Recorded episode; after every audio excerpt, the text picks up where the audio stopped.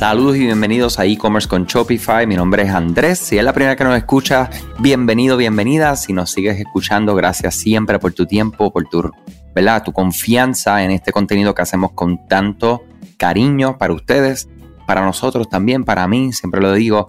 Eh, compartir todo esto me, me pone lo que se le llama la accountability, ¿verdad? En alto para mantenerme siempre constantemente educado. Yo soy un adicto a educarme y, ¿verdad? Por eso me gusta pasar esta información hacia adelante porque inclusive se me incrusta un poquito más, eh, penetra, ¿verdad? Ese cerebro de manera más agresivo. Mi gente, voy a hablarles, de hecho, de hoy hasta el viernes acerca de la adquisición de clientes, ¿ok? La adquisición de clientes es uno de los temas que, que ¿verdad? Que sabemos que lo que estamos hace tiempo trabajando con estrategias de adquisición de clientes, generando tráfico en diferentes medios, como lo de Facebook, Instagram, Google, Snapchat, TikTok, Pinterest, eh, etcétera. Eh, sabemos que, ¿verdad? estamos enfrentando unos retos interesantes. Hay unos temas ¿verdad? en particular. Sabemos que el año pasado, 2020, pues fue un año donde las personas, ¿verdad? muchas empresas que no dedicaban presupuestos gigantesco a lo que es el mercadeo digital, pues se metieron a hacerlo, o sea que todo lo que fueron costos de adquisición subieron y ahora con ¿verdad?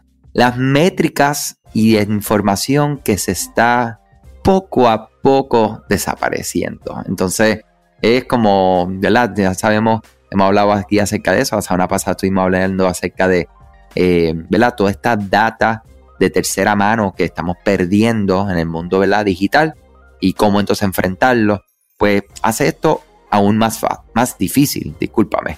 Entonces, yo quiero hablarle esta semana acerca de esto. Entonces, no importa si usted es una persona nueva en este ambiente o si estás ya experimentado.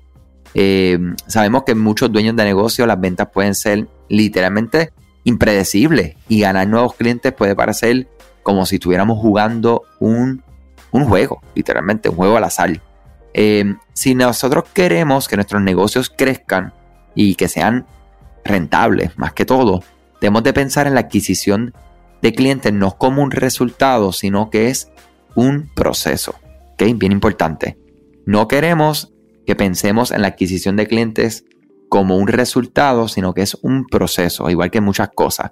Uno que se puede considerar eh, para que, mira, vamos a pensar en, en, las cosas sistemáticas, ¿verdad? Adquirir clientes de manera sistemática, el costo para hacerlos pasar por, por, por tu puerta, que es tu tienda online en este caso, y cuánto dinero que cada uno eh, va a invertir en este negocio. ¿ok? Eh, vamos a hablar acerca de lo que es la adquisición de clientes, el cálculo del costo de adquisición de clientes, también conocido como el CAC, publicidad pagada, patrocinios de influencers, correos, eh, de correo electrónico, ¿verdad? Para, para utilizarlo como un medio de adquisición de clientes, programas de referido, publicidad tradicional, optimización de motores de búsqueda eh, y crear audiencias en línea, ¿verdad? Son súper importantes. Hoy iniciamos con la que es la adquisición de clientes, ¿verdad? Y básicamente se define como un proceso de encontrar y persuadir a los clientes potenciales para que compren en su negocio de una manera que sea, eh, ¿verdad? medible y repetible y que no sea como que aquí y allá, aleatoria. ¿Sabías que Shopify no puede ayudarte a recuperar tus datos perdidos por algún error humano? Rewind realiza automáticamente una copia de seguridad de tu tienda todos los días para que tengas la tranquilidad de que todos tus datos están seguros. Búscala en la tienda de aplicaciones de Shopify como Rewind, R-E-W-I-N-D. Dale reply a alguno de los emails de bienvenida y menciona este podcast para extender tu prueba gratis a 30 días. Eh, la adquisición de cliente ocurre en etapas que a menudo, a menudo se visualizan como un embudo de adquisición de clientes. Un embudo que ha sido, de hecho, Obed, mi, mi co-founder y socio y amigo acá en la agencia, el otro día me compartió un blog súper interesante acerca de cómo este, ¿verdad? esta pirámide, también conocido ¿verdad? como ese embudo de venta, lleva 100 años. O sea, hay, hay que mirarlo con otra perspectiva. Eh, leí y me encantó lo que leí ahí. Tengo que seguir, ¿verdad? Este, yo diría que plantando hipótesis eh, bien, bien, bien sólidas, probando la prueba para entonces compartirlo con ustedes. Pero básicamente ese embudo de venta, que saben que ¿verdad? ese triángulo de, grande hacia pequeño, se genera entre personas que estamos logrando pues, adquirir lo que es la atención de la persona, eh, el interés, la consideración, ese intento, que evalúen y que entonces compren. Y lo vamos convirtiendo en tres fases, básicamente. Lo que se reconoce como los leads, personas que son prospectos y personas que ya son clientes. O sea que nosotros tenemos que estar constantemente alimentando este embudo de venta, ¿verdad? Eh, básicamente muchos especialistas en mercadeo y los empresarios eh, van a, describirlo de esta misma manera, como les digo, esa concientización en la parte superior, esa consideración en el medio del embudo y esa compra, que es esa parte de abajo, ¿verdad? Que es lo que todos estamos buscando. Eh, enfocándonos en la parte superior, su objetivo es generar conciencia y que los clientes potenciales entre a lo que es su público objetivo.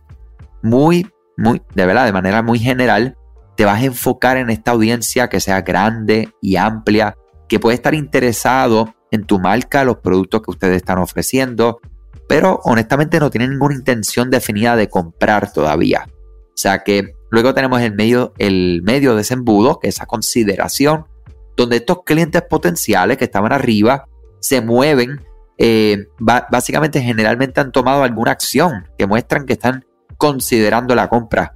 Mira, esto puede ser, se registraron en su lista de correo electrónico, empiezan a seguir su marca en redes sociales, eh, logramos definir que ellos llegaron a una página de producto, al, carrito, o sea, eh, a diferentes áreas dentro de tu tienda online que ya están mostrando un interés mayor. Ahora es donde más tenemos que trabajar con este potencial para llevarlo a la compra. Esta es la etapa final por la que pasa este cliente antes de convertirse ¿verdad? en la persona pagando. Por lo general, han tomado alguna acción que indica una fuerte intención de compra. Como les decía, agregar un producto a su carrito, eh, registrarse por una prueba gratuita de sus productos y muchas veces se le va a enviar incentivos, códigos de descuento en esta etapa para convertir estos prospectos que están cerca de tomar esa decisión de compra. Hay muchas formas diferentes en las que ustedes pueden buscar y convertir a estos nuevos clientes y especialmente en línea, ¿verdad? Hay demasiadas, hay mensajería texto, hay mensajería y estrategias utilizando marketing por Messenger, entre muchas otras herramientas que existen. Nosotros en particular aquí la experiencia que tenemos es con correo electrónico, es con seguimiento retargeting dentro de las plataformas de Facebook e Instagram y mensajería de texto.